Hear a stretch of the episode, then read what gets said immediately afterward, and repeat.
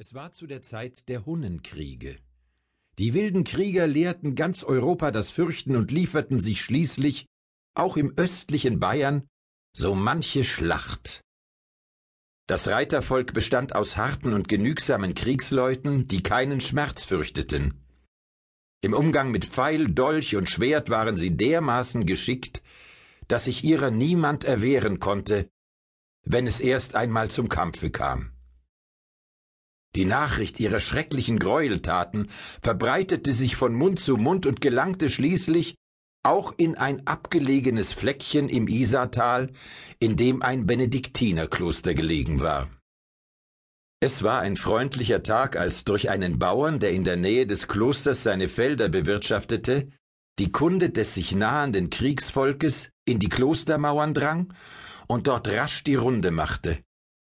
Da es eben gerade zu Mittag schlug, versammelten sich die Mönche wie gewöhnlich im Speisesaal. Doch wenngleich sie alle von der mühsamen Verrichtung ihrer Pflichten hungrig waren, war an ein genussvolles Mittagessen kaum zu denken. Aufgeregt debattierte man über die Schreckensnachricht aus dem Osten und darüber, wie man sich nun am besten verhalten sollte. Fliehen. Wir müssen fliehen. rief da der eine. Lasst uns in den dichten Wäldern ringsumher den Schutz suchen, den uns unsere, wenn auch dicken Mauern nicht werden bieten können. Ach was, entgegnete ein anderer, unser Kloster liegt so versteckt, dass die Widersacher es nicht entdecken und daran vorüberreiten werden. Die Unterhaltung geriet immer heftiger, und es wäre wohl noch zu einem richtigen Streit über die Sache gekommen, wenn nicht in diesem Moment der Abt des Klosters den Raum betreten hätte.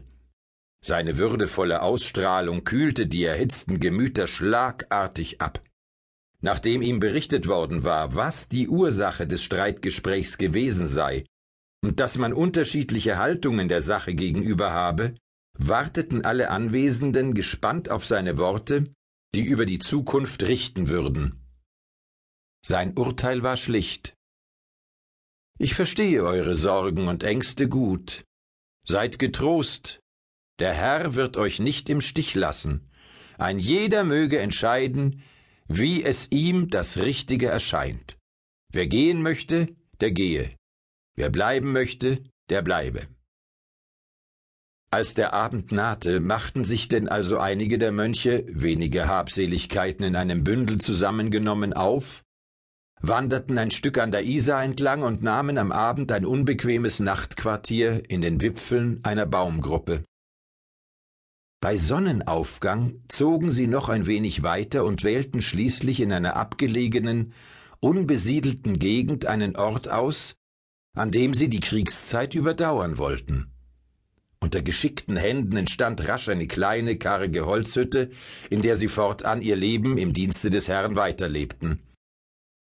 In mühevoller Arbeit errichteten sie nach und nach auf dem wilden Land Felder, über die sie sich mit der nötigen Nahrung versorgen konnten.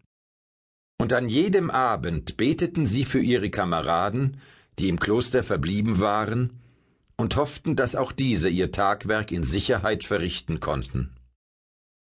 So vergingen einige Wochen und Monate, bis die kleine Gemeinschaft die frohe Botschaft erreichte, dass es den Truppen des Kaisers nach langen und harten Kämpfen schließlich doch gelungen war, die Hunnenkrieger aus den Bayernlanden zu vertreiben.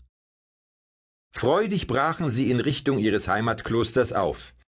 Schnell war ihr Schritt und die Hoffnung trieb sie voran. Wenn nur das Kloster unversehrt geblieben ist, ließ sich der Erste vernehmen.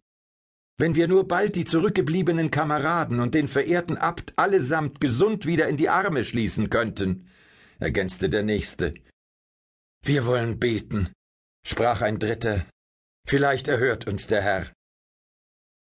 Nach etwa einem Tagesmarsch erblickten sie denn aus der Ferne auch schon die vertrauten, groben Mauern.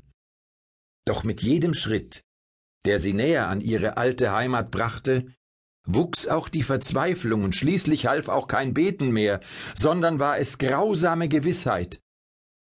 Von dem Benediktinerkloster, das sich an dieser Stelle einmal stolz in den Himmel gereckt hatte, war nichts geblieben als die Reste einiger Außenmauern und ein riesiger Trümmerhaufen. Die Trauer war groß.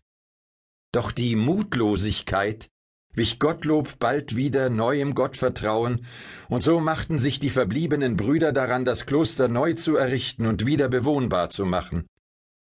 Ihre kleine Zuflucht in der Wildnis aber bewirtschafteten sie auch weiterhin und legten damit den Grundstein für eine kleine Siedlung. Bei den Mönchen. So nannten die Leute diese bald, wenn sie darüber sprachen. Im Volksmund wandelte sich der Klang der Silben mit dem Gang der Zeit immer weiter, bis daraus schließlich der Name München geworden ist.